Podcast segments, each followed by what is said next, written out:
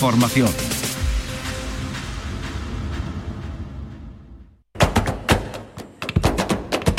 Portal Flamenco con Manuel Curao.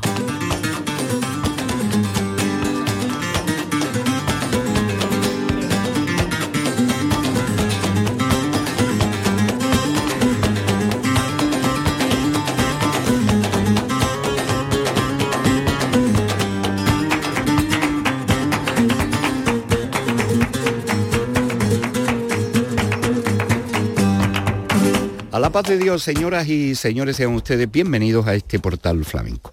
Hoy abrimos el programa al concurso de Granada del año 1922. Y lo vamos a hacer con el autor de una obra maravillosa eh, que está en circulación desde hace unos meses y que de la mano de la droguería Music y de Chemi López mm, podemos permitirnos echarnos a la vista un compendio de documentación que hacen posible convertir este libro en el libro de cabecera para saber andar por el concurso del que se cumple el centenario, como bien saben los aficionados.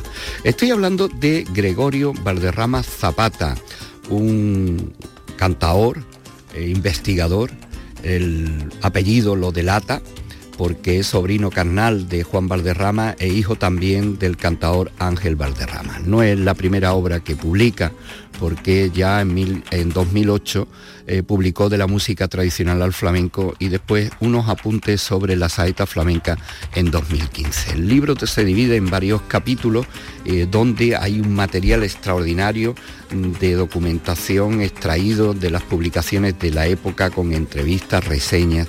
Se habla del concurso con los prolegómenos, lo que supuso para la ciudad, las bases, los premios, cómo fue el desarrollo del propio concurso, figuras como don Antonio Chacón, historias eh, de la intrahistoria del propio concurso.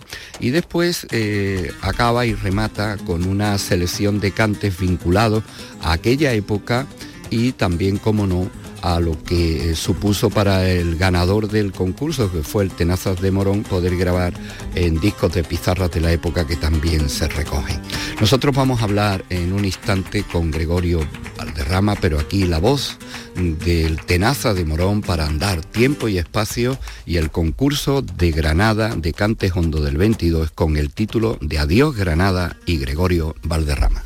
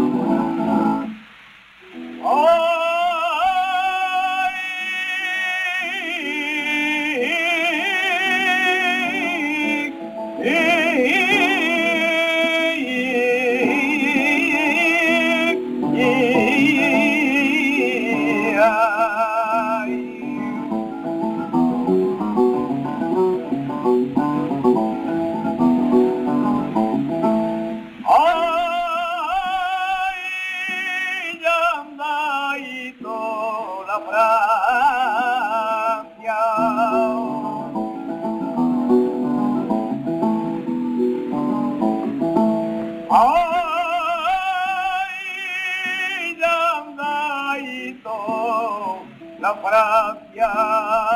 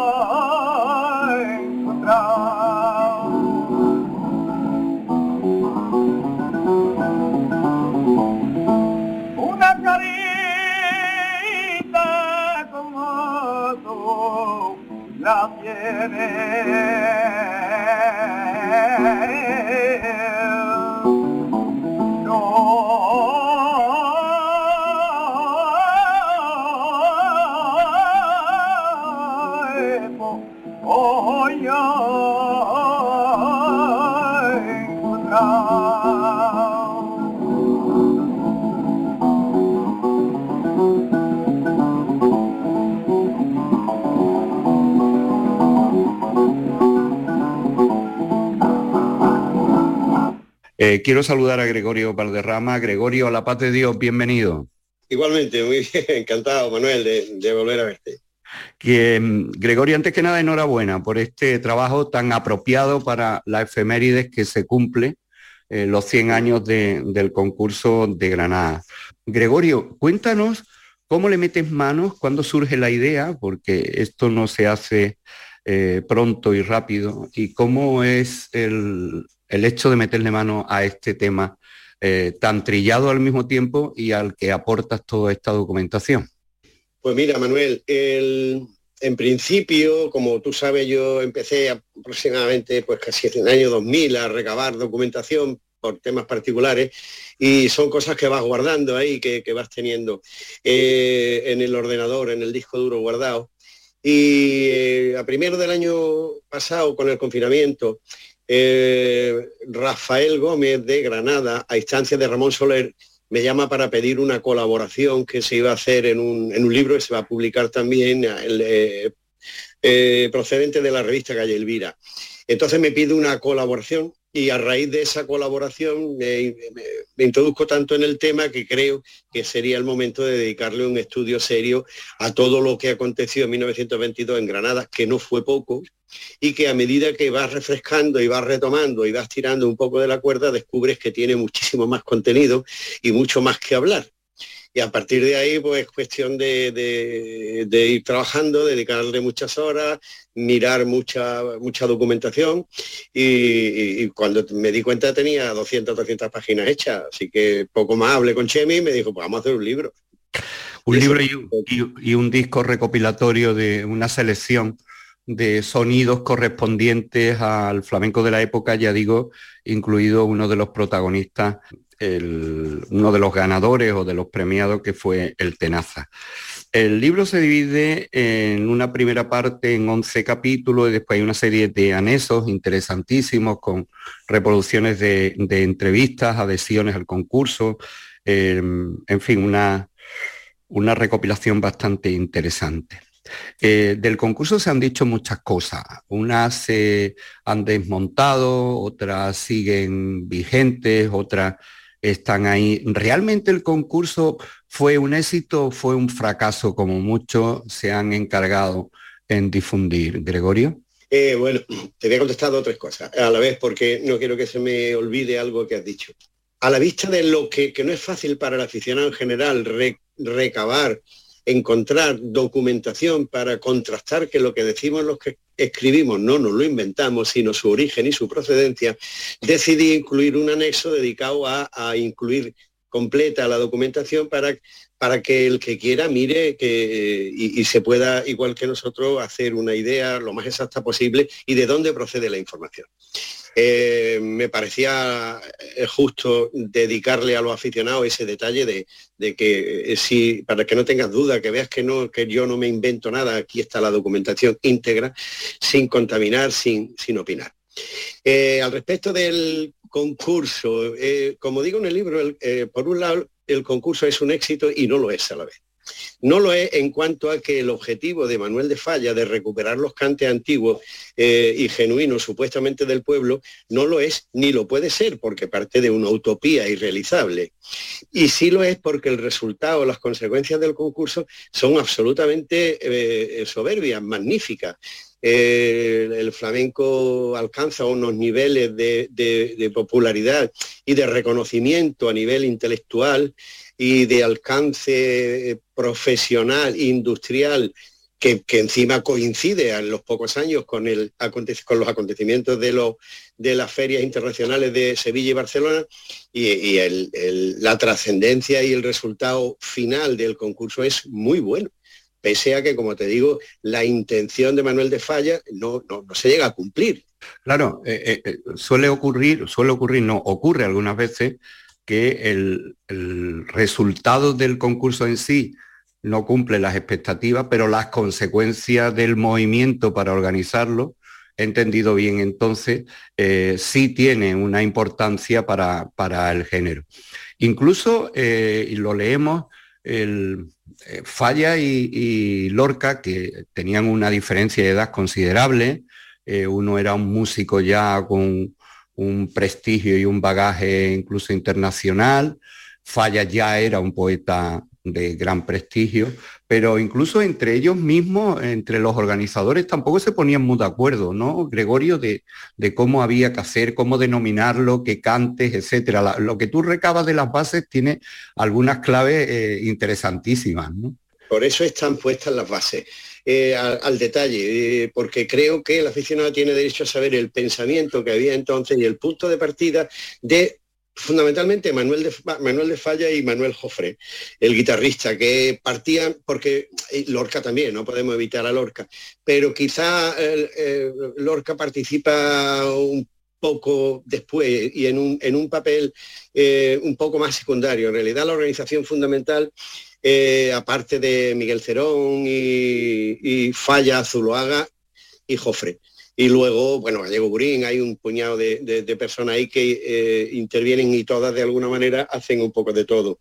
Eh, pero el pensamiento fundamental en cuanto al nombre, lo de lo del los cantos, el cantejondo, el eh, canto primitivo andaluz, el canto litúrgico español, hispano, de la liturgia hispana, todo eso hasta ahí está muy bien. Lo único que pasa es que luego el desarrollo que se va haciendo, sobre todo cuando Falla pretende buscar entre la gente del pueblo creadores de siguirillas, como si eso fuera y, y al campo, ¿no? A buscar párragos, ahí es donde creo que empieza un poco el desacierto, en mi opinión. Porque el, y luego el ataque que, eh, feroz que se hace contra el profesionalismo. Es una de las cosas que personalmente me llega porque eh, me cuestiono un artista en 1922 como la Niña de los Peines que diga, Manuel de Falla, que no hay en ese momento artistas de cantejondo, que lo que hay son flamencos de segunda o tercer nivel, no lo dice así, pero está recogido de otra manera, pues eh, ahí creo que hay ciertas, ciertas contradicciones que además eran o serían a la larga imposibles de cumplir. Claro, contradicciones que incluso en el desarrollo del propio concurso con artistas invitados como los propios artistas granaínos con la zambra y eso que era de lo que querían huir o del propio Manuel Torres de la Casa de los Pavón o del gran don Antonio Chacón al que eh, las bases eh, dejaban y relegaban porque hay un punto de las bases, Gregorio, en el que tú recoges que eh, se prohibía o estaba fuera del concurso cualquier cante que tuviera autoría o que formara parte del nomenclator de grabaciones, de, creaciones personales. Eh, y una cosa que me ha llamado poderosamente la, atención, Gregorio, esta la obsesión por encontrar, como tú bien dices, creadores de siguirilla, cosas nuevas de raíz, que dicen que no importa que desafine el artista, el cantador. Sí, sí, sí. Sí, no, hay, hay muchas cosas que no tienen explicación. Eh, eh, eh, para empezar, no tiene sentido que contrate, el concurso no fue tan solo un concurso. Paralelamente al concurso se hace un festival porque ellos eran conscientes, la organización es consciente, que un concurso de aficionados sin nombre absolutamente ninguno no iba a tener ninguna trascendencia. Mucho más un concurso donde se estaba buscando gente joven a los que se le enseñaba, eh, otra gran contradicción, se le enseñaba, se le pretendía enseñar el cante antiguo con discos de pizarra grabados evidentemente ahora sabemos lo que se había grabado antes de 1922. De esto se encargaba Rafael Galvez, un pariente lejano de eh, Frasquito de Herbabuena y Juan de Castro. Entonces, enseñarle a unos muchachos de 15 o 20 años los cantes de los discos de pizarra dos o tres meses antes del concurso y pretender que eso pasaran por cantes genuinos, antiguos, de los tiempos de Silverio o de Curro Dulce, de verdad me parece un disparate nacional. Luego, ya digo, se ataca a la flamenquería profesional y se contrata a Manuel Torres, se contrata, luego no, no, puede ser la niña de los peines, pero también se llegó a hablar con ella para contratarla, a Manuel Pavón, a, a la macarrona y evidentemente a Chacón. Y no solo eso, sino que Chacón, que no distinguió por ser un cantador de cantejondo, en, el sentido de, que ser un, cantador muy completo, pero su, palo fundamental fueron las malagueñas, las cartageneras y eso, estaría fuera de los fundamentos del concurso. Entonces, ahí hay, ahí hay, hay muchas contradicciones. Eh, es más, eh, Chacón y Manuel Torre fueron asesores del propio concurso, ¿no? Sí, fueron asesores, fueron asesores. Y, luego Chacón era el, eh, el presidente del jurado. Y también lo era, eh, asesores del concurso, también fue Amalio Cuenca y fue Ramón Montoya. Eh, vamos, a hacer, vamos, a hacer, una parada, Gregorio, y te pido que de los 26 cortes que tiene este CD, pues nos vayas escogiendo algunos. Vamos a hacer la primera parada, a ver qué, qué, nos recomienda que escuchemos así para mostrarlo a nuestra audiencia, porque aquí desde Amania Molina, el propio don Antonio Chacón, el Niño de los Lobitos, el Mochuelo, Centeno, Manuel Torre, el propio Diego Bermúdez, el Tenaza, el Cojo de Málaga, Em, Teresita España, que vienen varios cortes de ella, de la propia La Niña Los Peines. Vamos a ir escogiendo algunos y ahora, ¿qué, nos recomienda que escuchemos o qué crees que, que te gustaría que escucháramos? Pues el Correo de Vélez, de famoso de Tenaza de Morón.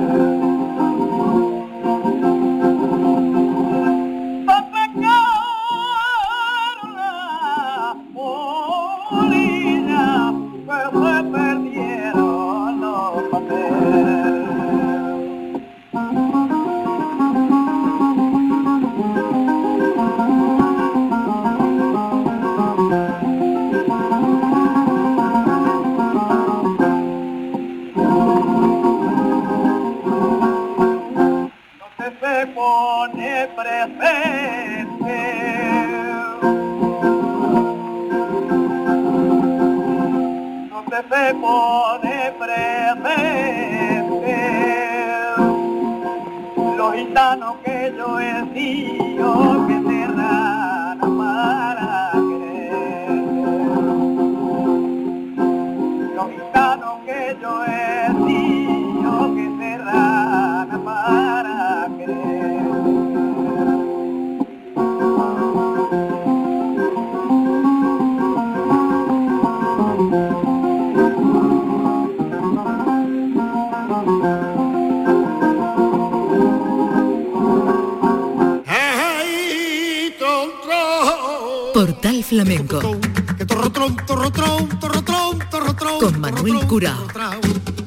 Voz genuina del concurso del año 22, el Tenaza de Morón, que fue uno de los galardonados en el concurso, que también tuvo mucho más recorrido en cuanto a los premios, y aquí recoge Gregorio Valderrama, que no solamente fue Manolito, el hijo de Caracol del Bulto, el gran artista Manolo Caracol después, y el, veterano, por no decir viejo cantador que llegó a, a Granada, eh, Diego Bermúdez, el tenazal que acabamos de, escuchar.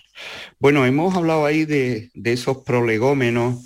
Todo esto eh, se crea con una ambientación en Granada, según tú recoges en uno de los recortes de prensa, y, que es muy interesante porque eh, se habla de no solamente del concurso en sí, sino la expectación que, el concurso deparó con eh, viajeros de Granada, los trajes de la fiesta, eh, esa mm, Granada de aristocrática eh, que asistió al concurso, de cómo dentro de las fiestas el concurso destapó un interés extraordinario.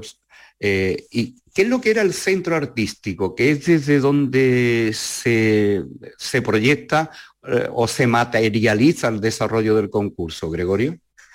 Bueno, el centro artístico que sigue existiendo es una eh, entidad, una especie de círculo mercantil de literatos, de gente relacionada con el mundo de la cultura, eh, que eh, velaba un poco por, el por ese tipo, el, interés general de la cultura española. ¿no? Eh, ahí había escritores, pintores, músicos, hay muchos tipos de, de personas que pertenecen al mundo del intelectual en general, es centro artístico, literario y científico. Y él fue el responsable de, de llevar adelante de la gestión del, concurso, tanto la gestión económica como todo se hizo a través del, propio concurso y, perdona, del propio centro artístico y conserva una serie de documentos originales que este año se van a publicar que van a ser muy interesantes y muy, muy bonitos. O sea, hay, hay, documentación entonces en el centro artístico eh, del, propio concurso, Gregorio, todavía por descubrir. Correcto, hay documentación inédita, entre otras cosas, una de las que está, que va a salir, yo eh, eh, creo que nos la van a enseñar a todos, han sido lo que cobraron, está registrado en una hoja de pago, lo que costó el hotel, lo que costó el hotel de Chacón, de Montoya, los honorarios de uno, de otro, fíjate, lo, muchos detalles de ese tipo y, se, van a saber con más claridad. Eh, hablando de, documentos, hay uno que, que nos ofreces aquí en el libro, la expectación que se crea, pues claro, esto está encuadrado en la fiesta del Corpus de Granada, una de las fiestas más importantes, no solamente de Granada, sino de Andalucía y de España. Y es curioso que nos traes aquí un anuncio del tren rápido Botijo Madrid-Granada. Bueno, el, acontecimiento estuvo muy bien pensado, sinceramente. Entonces, eh, cuando se decide organizar un concurso, no se busca una fecha al azar, sino buscando el mayor éxito posible se introduce el acontecimiento dentro de las fiestas del Corpus. Y no solo eso, sino que paralelamente se organiza una serie de eventos lúdicos que llegan desde carreras de caballo hasta un campeonato de tenis, carreras de bicicleta, eh, infinidad de cosas para para que el pueblo tuviera muchos motivos, la gente para salir a la calle y dar una sensación eh, de fiesta y, de, pasarlo bien, al mismo que se vista eh, con las ropas al uso romántico, eh, otra de las contradicciones, porque se pretende eh, buscar la autenticidad y, en cambio pues se le viste, se le pide al pueblo que se vista al uso del teatro del género andaluz, que tiene mucho de teatro y muy poco de real. O sea, tiene mucho de la España de charanga y pandereta, la España de teatro de Alejandro Duma y de toda esta gente. ¿no? Se recurre a eso posiblemente sin, sin el conocimiento entonces de la importancia que tenía en nuestra propia historia todo lo que fue el género andaluz desde 1830 a 1860, que es un género fundamentalmente artístico y de teatro. Entonces, eh, se recurre a eso contra lo que algunos otros eh, estudiosos de allí es cuando y, levantan o alzan la voz diciendo, señor, esto va a ser otra españolada más. Pero sí, sí es verdad que se genera un movimiento muy bonito, muy precioso, la gente en la calle, muy divertida, y, en, ese, en ese caldo tan eh, favorable se celebra el concurso. Eh, Gregorio, tú hablas también de, eh, de cómo el, concurso, bueno, hablas, escribe y contrastas con, información. Aparte de esto, bueno, Zuloaga también hizo una exposición que estaba implicado dentro del... Hay una exposición de Zuloaga, correcto. Zuloaga jugó un papel. Eh, el propio Chacón dice cuando le pregunta que todo esto de quién fue los eh, principales y se remite a dos, Zuloaga y Falla. Eso lo dice ante Bueno, vayamos a, al concurso en sí, porque además también nos hemos quedado, igual que se habla y, gracias a este tipo de trabajo y a otros que se han hecho y a la difusión, eh, pero hay que recordarlo ahora en, este caso por Gregorio Valderrama, que es el que nos atiende por su publicación dedicada al concurso del 22. Eh, parece como si la organización muchas veces cometemos el error de simplificar eh, Falla García Lorca y fíjate todos los personajes que, que aparecen ahí. Pues también ocurre con los ganadores, porque hubo muchos más ganadores eh, en, otro, en otros grupos de cante que el propio Diego el Tenaza o el niño Manolo Caracol. Pero una cosa que es curiosa y quizás el gran público, incluso muchos aficionados sepan, el concurso se hizo extensivo, Gregorio, también a guitarra y baile, ¿no? Sí, había premios para, bueno, sí, el premio a la guitarra especialmente y un premio al baile. Yo, pero yo digo, yo creo que el concurso estaba centrado en el premio del cantejondo y para eso se, se habían hecho dos disciplinas que curiosamente las dos en principio las gana el Tenaza. En uno con las, eh, pero lo que pasa es que las bases decía que no se podían cobrar dos premios. Se gana también el segundo premio, pero no, no cobra nada. Y luego sí, sí es verdad que hay más premios. Hay premios para, por ejemplo, eh, Frasquito Yerbabuena, hay premios para Carmen Salina, hay premios para El Niño de Huelva, ya, premios menores, pero sí, premios de guitarra y también se le dan premios al niño de que le llaman, no me acuerdo ahora mismo, eh, educandos. Eh, tanto en baile como en cante, sí, sí, hay premios menores, pero sí también hay premios de ese tipo, sí. Sí, porque también ahí hay una contradicción, ya que dice tú lo de educando. Eh, no se permitía la participación de niños, eh, salvo que fueran presentados por alguien, ¿no? O al, revés, ¿no? No, efectivamente, tendrían que ser alumnos, alumnos de algún cantador conocido, como se supone que se, que se eh, prohibía la, presentación de profesionales si se admitían alumnos de esos profesionales. Pues no sé, un cantador profesional no podía presentarse, pero si eh, venía de una cierta escuela y tenía alumnos, los podía presentar, que era la escuela que hicieron el, Rafael Galvez y Juan de, Castro. Antes de hablar de qué pasó con, con Caracol, vamos a volver a, la recopilación de, de, sonidos y cantes y toques. ¿Qué escuchamos ahora?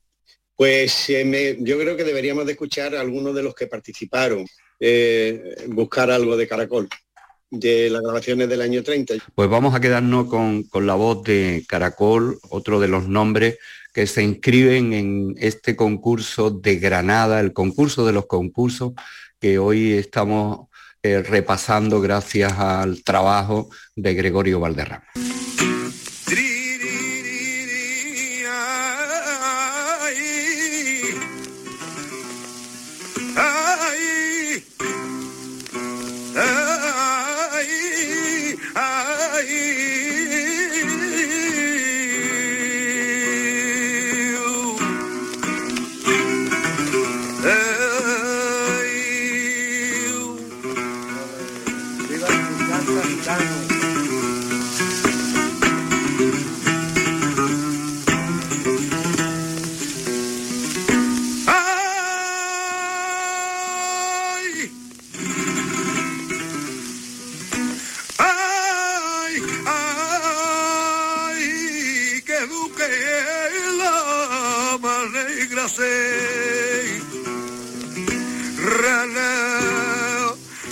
Siento que Duque la alegra Rana yo siento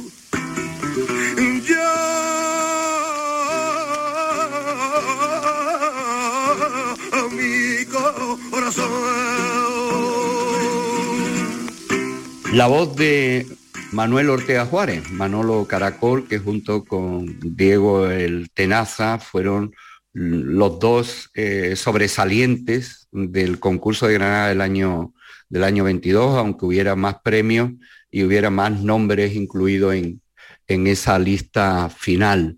¿Qué pasó con Caracol? Bueno, las fuentes que tenemos eh, son los comentarios periodísticos, lo que escribió Blas Vega, eh, que recoge Blas Vega de la, en la biografía de Chacón, y la información que nos llega por diversas fuentes. Eh, el propio Caracol en distintas ocasiones contó cómo Chacón se presenta en Sevilla en casa de su padre y hablan entre ellos que otra cosa extraña si la analiza y dice que va Chacón a un concurso a buscar gente joven a Sevilla que no sepa, gente joven que no sepa y que no conozca cante flamenco o que conozca poco cante hondo. Y, y le dice al padre de Caracol, eso lo cuenta, digo, Manolo Caracol en distintas ocasiones en, en la prensa, que él escuchó a, a Chacón decirle al padre que en Sevilla no había niños que supieran cantar. Y entonces al día siguiente eh, Caracol se presenta en la, en la casa donde estuviera o en la fonda donde estuviera Chacón, le dice que él sí sabe cantar y le canta un par de cantes y, y, bueno, parece ser que Chacón no lo conocía. Lo cierto es que a partir de ahí inmediatamente eh, Chacón decide que el artista que va a llevar eh, como novedad al, concurso es Manolo Caracol. Eh, circunstancia muy extraña, pero bueno, eh, porque un presidente de un concurso, de un jurado con esa importancia y en ese sitio, llevar un cantador de- en esas condiciones. Pero bueno, lo cierto es eso. Luego, cuando empieza el concurso, la primera, eh, el primer día, pues Caracol sale cantando por Sigrilla, dice Galerín, que no le salió bien, pero bueno, eso tampoco. Y luego a continuación cantó una saeta. Y a partir de aquí se produce la primera de las de las eh, controversia o, o de circunstancias que se dan en torno a Caracol. Caracol cantó una saeta moderna. Las bases decían que no se podían cantar saetas modernas, sino saetas antiguas. Entonces a partir de ahí, pues sí podría esperar que hubiera habido algún tipo de reprimenda o algo, pero no, no pasó nada. Eh, a, partir de, de ahí todo se quedó normal. Al día siguiente se volvió a cantar y ya sin, sin más ni más, pues nada, el Manuel, Manuel, no Pepe de la Matrona, eh, poniéndolo en boca de Chacón, dice al referirse a los premios que comentaba Chacón, él literalmente dice, si el viejo, el, el tenaza, no se llega a equivocar, le tengo que dar todos los, todo el dinero de los premios, se los tengo que dar a él. Pero como se equivocó en la letra de una de las serranas, porque parece ser que el hombre eh, lo habían, había estado la, de noche, la noche anterior con de juerga y cachondeo y eso, el hombre pues estaba un poquito, o se puso nervioso. Lo cierto es que repitió muchas veces, 12 veces parece ser que una parte de la serrana, y la enterraron y la enterraron, 12 o 7, 9. ¿no? Y entonces a raíz de eso se decidió, decidió Chacón, en contra de la opinión de Andrés Segovia y de Rafael Galvez, compartir el premio para los dos en lugar de dárselo solo al Tenaza. Eso es lo que está escrito.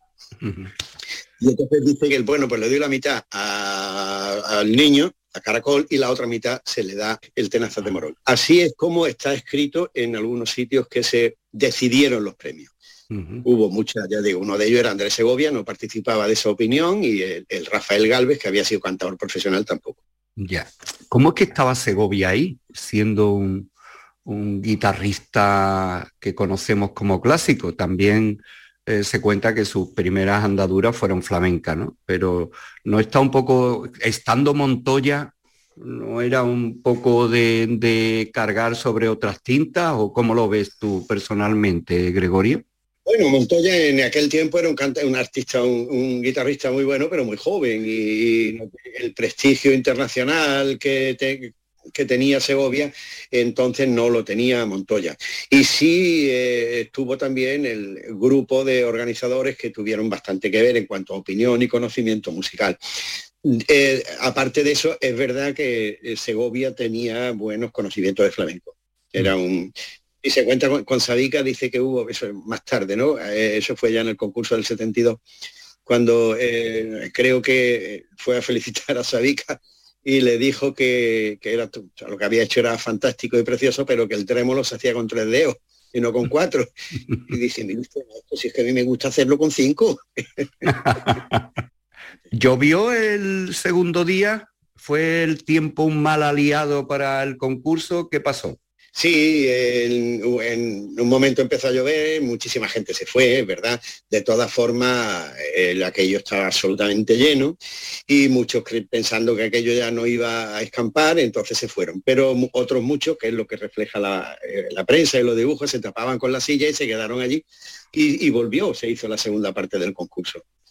Eh, estaba previsto que se hiciera en la Plaza del Mirador, pero al final no se hizo allí, ¿no, Gregorio? Sí, se cambió, o sea, al final se decidió, entre otras cosas, por el espacio, porque era muchísimo más pequeño. Y bueno, gracias a eso sabemos que, por ejemplo, las pruebas de sonido que se hicieron, aunque, parezca aquello tan rudimentario y tan antiguo, se hicieron pruebas de sonido, la hizo la Gaspacha y Manolo de Huelva. Fueron los que estuvieron ahí probando y desde distintos sitios se oía, eh, eh, se oía bastante bien. El, Pasando a otro de los capítulos del libro, dejamos ya el concurso en sí con todas estas claves. Eh, eh, pasamos ahora a la repercusión y lo que vino después, el, éxito de, del postconcurso, ¿no? incluso en la propia Granada. ¿no? ¿Cuáles fueron los primeros eh, los primeros puntos en que se empezó a ver el éxito que tuvo el concurso, que tú recoges aquí multitud de, de, programas, de cómo el, concurso destapó y despertó el interés de otros intelectuales, de otros públicos. Vamos a, a, lo que al principio hablábamos. El concurso en sí a lo mejor no cumplió, a lo mejor no, no cumplió esas expectativas que estaban previstas, pero las consecuencias de la organización sí tuvieron mucho que ver en el desarrollo a partir de ahí del flamenco.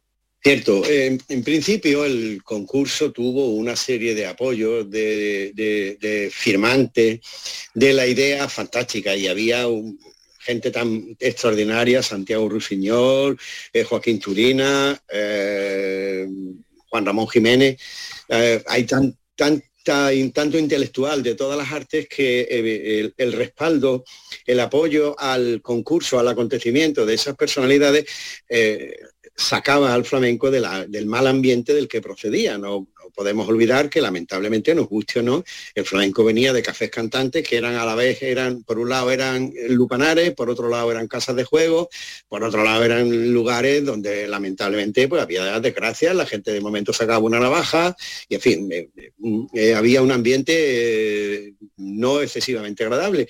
Entonces el concurso, gracias a la seriedad que se le dio, al respaldo que recibió de, de estos intelectuales, fue capaz de hacer que eh, muchos españoles pensaran, o mucho público en general y muchísimos extranjeros, pensaran que aquello podía trascender de su escenario natural y llevarlo al teatro como una, como una actividad cultural más.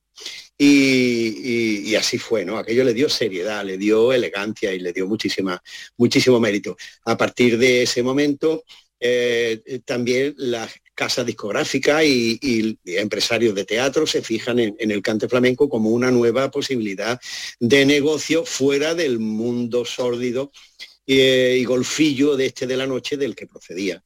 Entonces, eh, hay una serie de consecuencias que son evidentes, la proliferación de artistas, la proliferación de concursos, una, una, de las consecuencias que yo tengo más estudiada es la repercusión discográfica, cómo las casas discográficas empiezan a, implicarse y a contratar artistas y la producción de... Acabo de mirar ahora unos números y, por ejemplo, pues concretamente te puedo decir que desde 1899, cilindros incluidos, que yo he podido contactar, a 1922 se grabaron 47 saetas y en 23 años y de 1923 a 1930, en 8 años, se graban 184.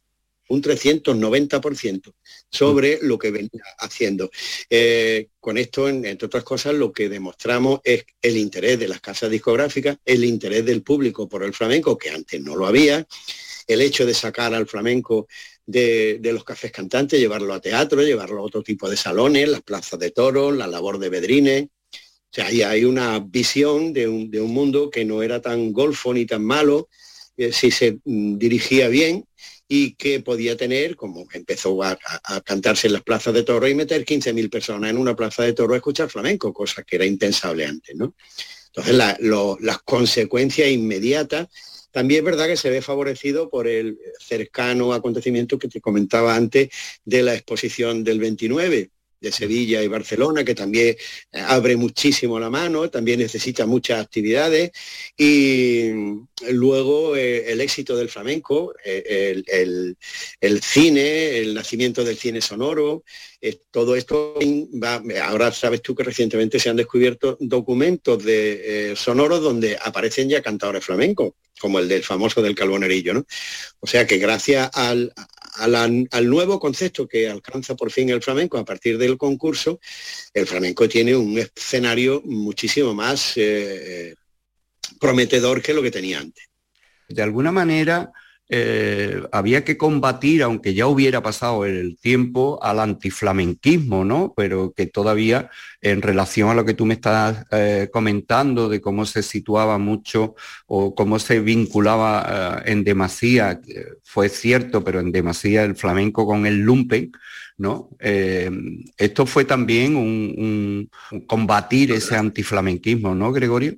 Sí, bueno, eh, ya estaba un poquito pasado de, moda, pero seguía vigente eh, Noel, eh, Valle Inclán y había, eh, estuvo muchos detractores. El flamenco ha tenido a lo largo de su historia muchos detractores que veían en ello, en un caso una españolada, en otro caso era la España golfa, en otro lado era la, la peor cara de la gitanería, el mundo golfo de la noche, o sea, el flamenco siempre ha tenido muchos detractores, pero poco a poco, gracias a, Y contra eso sí es verdad que luchó falla y ya hay por ahí unas declaraciones muy bonitas eh, donde se levanta contra, contra eso, ¿no?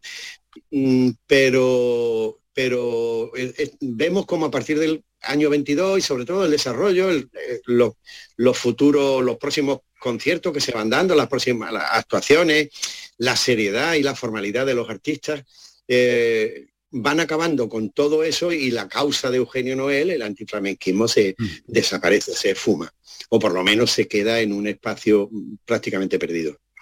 Eh, un par de cuestiones más, eh, se nos acaba el tiempo, pero un par de cuestiones más.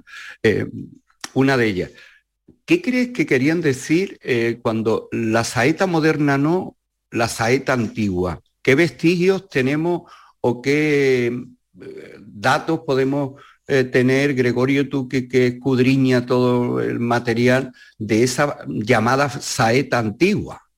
Por lo que sabemos, la saeta antigua eh, es que no hay otra documentación y en mi libro de la saeta flamenca, el, el, apunte sobre la saeta flamenca, intenté desarrollarlo. La saeta antigua no es ni más ni menos que la saeta llana que se canta no solo se canta en Andalucía, se canta en muchísimos sitios, en una seta sencilla que llegó a grabarle al Canario Chico y el Mochuelo, eh, La Rubia, las primeras grabaciones, y sí es cierto, eh, cuando tú haces un análisis viendo todas las grabaciones de saetas que se hicieron desde entonces, pues tú ves como poco a poco, sobre todo a partir del año 9, la grabación de Manuel Torres, en mi opinión, es la primera que destapa no quiere decir que no existiera antes, pero el primero que lo graba eh, ya con actitudes flamencas eh, profundas es Manuel Torres.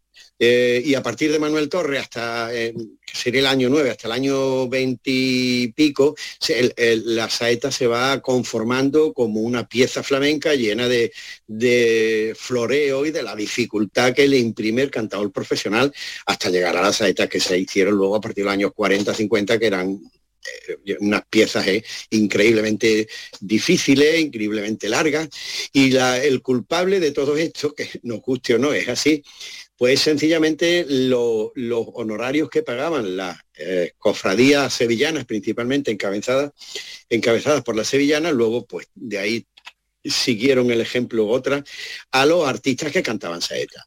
Y el artista más que se hiciera más famoso o que hiciera una saeta más espectacular era el que más cobraba.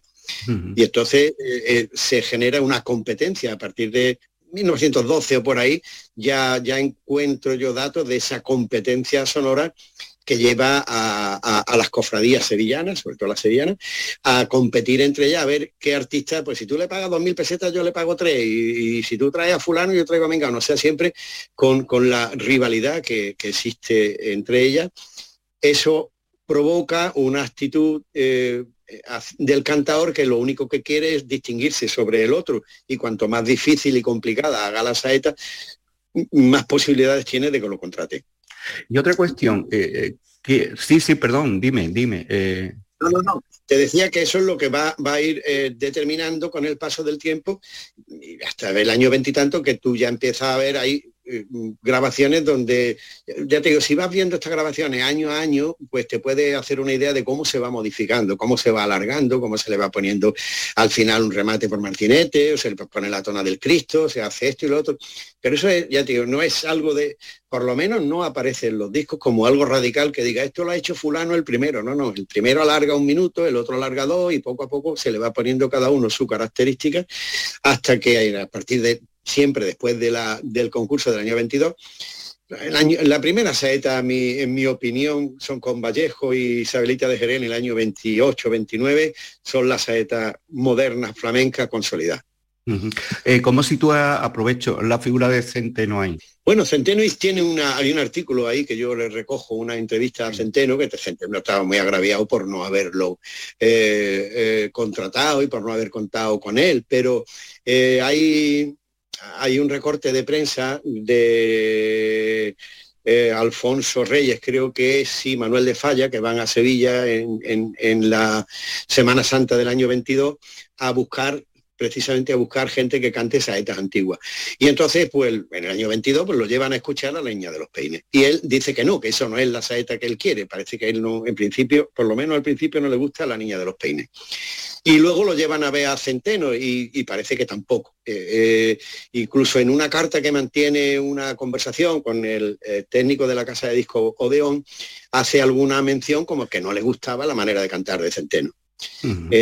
No pegaba ahí en aquel entonces la voz porque Falla y, Manuel Jofré se declaran a sí mismos muy partidarios del cante, sin, eh, lo dice abiertamente, falla no, pero lo declara, ¿no?